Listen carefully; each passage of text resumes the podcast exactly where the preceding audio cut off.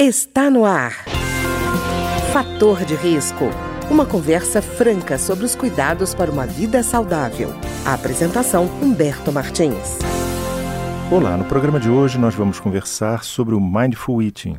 E a nossa convidada é a nutricionista do Departamento Médico da Câmara dos Deputados, Aline Brandão Mariatti. Aline, tudo bem? Tudo bom, Humberto? Aline, o Mindful Eating, o que, que ele significa exatamente? Como é que funciona essa ferramenta? Na verdade, como você falou, é uma ferramenta para a gente utilizar no momento de fazer as nossas refeições, os nossos lanches, né? Em que se come prestando atenção àquilo que se está comendo, livrando-se das telas como televisão, computador, saboreando melhor os alimentos, com foco naquilo que está sendo feito naquele momento.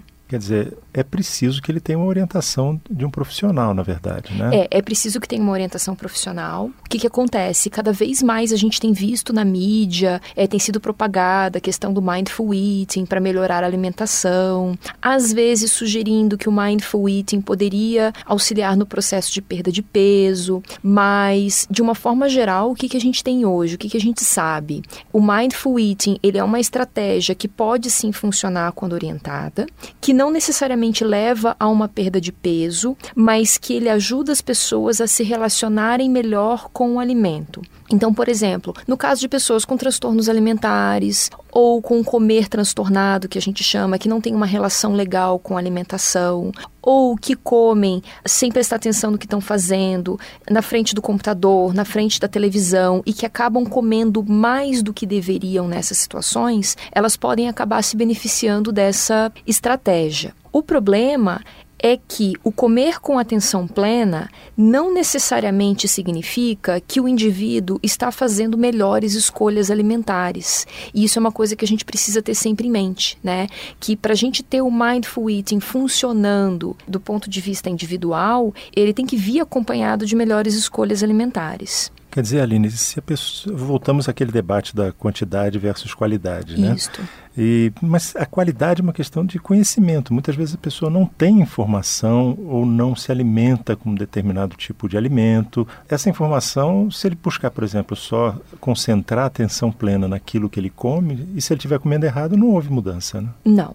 Por isso que o ideal é aquelas pessoas que tenham interesse em utilizar-se da abordagem de mindful eating, que elas sejam orientadas por um profissional de nutrição e não necessariamente que elas leiam livros de autoajuda que expliquem como fazer essa abordagem. Porque o que, que acontece? Vamos pegar um exemplo prático, né?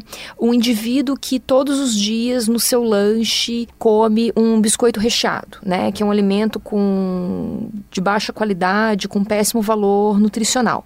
Ele pode, com a estratégia de mindful eating, se não for bem orientado, ele pode comer prestando um pouco mais de atenção, diminuir um pouquinho o tamanho da porção, sentir um pouco mais de prazer saboreando aquele biscoito recheado. Mas nesse caso, se ele está comendo o biscoito recheado no lanche, ele provavelmente está deixando de comer um alimento in natura ou minimamente processado que teria um valor nutricional muito melhor, uma qualidade nutricional muito melhor, né? Então, muitas vezes a gente deve se questionar se o mindful eating seria efetivamente uma estratégia para melhorar a qualidade das escolhas alimentares, né? E não uma estratégia para se tapar o sol com a peneira. Uma coisa que a gente tem observado com frequência hoje em dia é que a própria indústria de ultraprocessados tem usado esse discurso do mindful eating numa estratégia, digamos assim, de colocar responsabilidade pelas escolhas alimentares mal feitas no consumidor. Então, qualquer alimento pode fazer parte de uma dieta saudável, é o que a indústria de ultraprocessados fala, e é essa mesma indústria que produz formulações ricas em açúcar, gordura saturada, gordura trans, sódio,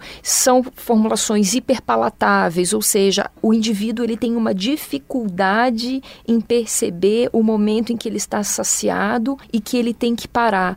Então esse, essa questão, o mindful eating como como ferramenta acaba sendo muito conveniente para a indústria, né? Porque a questão não é o produto, mas é como você, consumidor, se relaciona com ele. Você que não sabe a hora de parar. É você que não sabe o quanto você deveria estar comendo. É interessante, Aline, porque isso lembra até desculpa da indústria do fumo, né? Na verdade, elas estão só oferecendo Exatamente. um produto e esqueci do aspecto da nicotina que é viciante, uhum. é só oferta de um produto. Você é que fuma porque quer. Isto. E o que, que a gente tem visto com muita frequência, né? A indústria tem patrocinado eventos relacionados a, ao comer consciente, ao mindful eating, né? Então, assim, justamente porque ele está percebendo que é um nicho bastante de encontro aos interesses, né? Claro, não quer dizer que vai ter situações que talvez o indivíduo precise consumir um alimento processado. Por exemplo, pensando numa situação prática, né? É, você vai levar o seu filho para comer comer um sorvete no final de semana. Então, claro, o mindful eating pode ser uma estratégia interessante para essa situação, né? Mas a gente não pode usar isso como única estratégia e esquecer que é preciso haver concomitantemente uma melhora do hábito alimentar. Né, Aline, inclusive de informação, né? Porque muitas vezes o hábito alimentar ignora uma série de informações, né? É quase um viés cognitivo, né? Uhum. Você só busca aquilo que confirma a sua vontade, né? Isso. Então, então, você precisa ter o profissional ao lado para que ele diga assim: olha, além disso que você está fazendo, tem outras coisas que podem existir que você não está conhecendo. Uhum.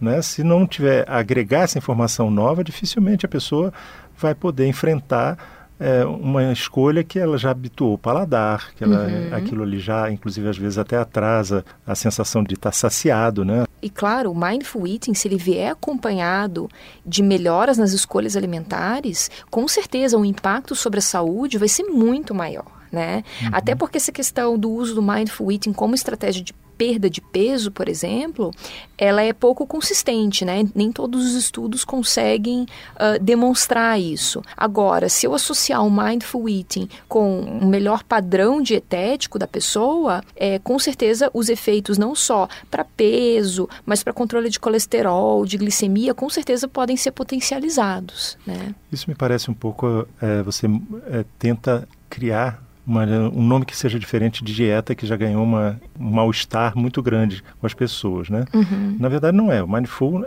ele é muito interessante. Ele é bem diferente da dieta em si, mas surge num momento em que as pessoas estão resistindo um pouco a essa expressão dieta, né? Uhum. É, até porque a dieta, o que, que aconteceu? Ela acabou ficando muito estigmatizada, né? Porque ficou aquela coisa assim, ah, eu estou fazendo dieta, então eu não posso comer mais nada disso, eu sou obrigado a comer isso, eu não posso comer determinada quantidade, eu tenho que enganar a minha fome.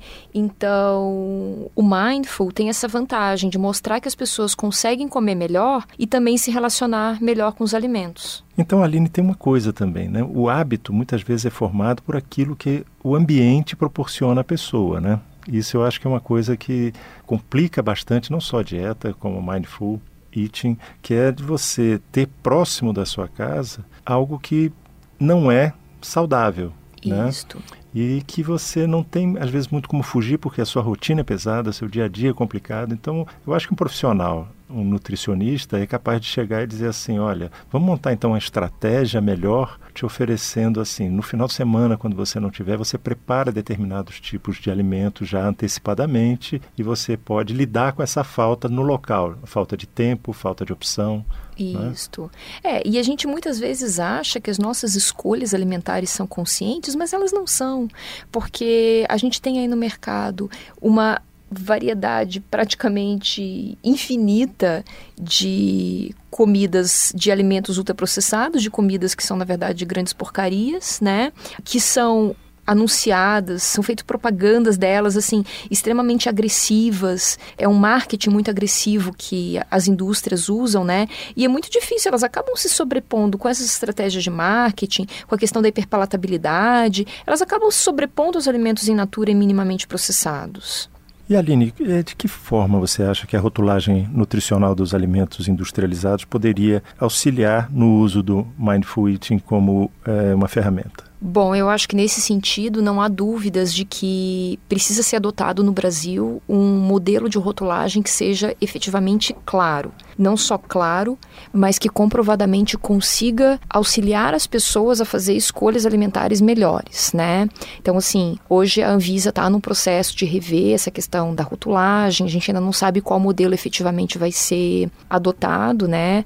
Hoje, o modelo que a Anvisa está mais favorável não tem se mostrado o modelo mais claro, mas de qualquer forma é essencial que os produtos industrializados, principalmente os ultraprocessados, sejam mais diretos, mais claros no momento de informar a quantidade de açúcar adicionado, né? Porque uhum. muitas vezes não é só açúcar.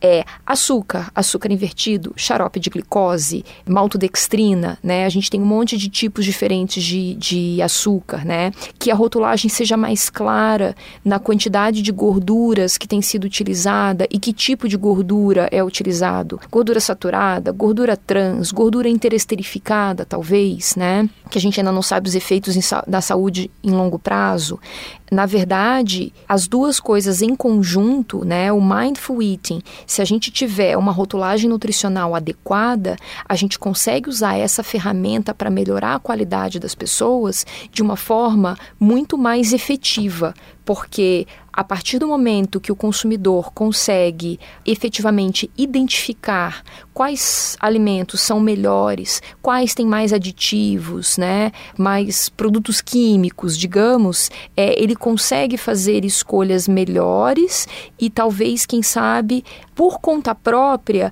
conseguir reduzir um pouco a frequência desse tipo de formulação na sua alimentação diária. É, e vem aí também uma questão de é, você, como é que você estabelece uma estratégia, uma ferramenta que é individual?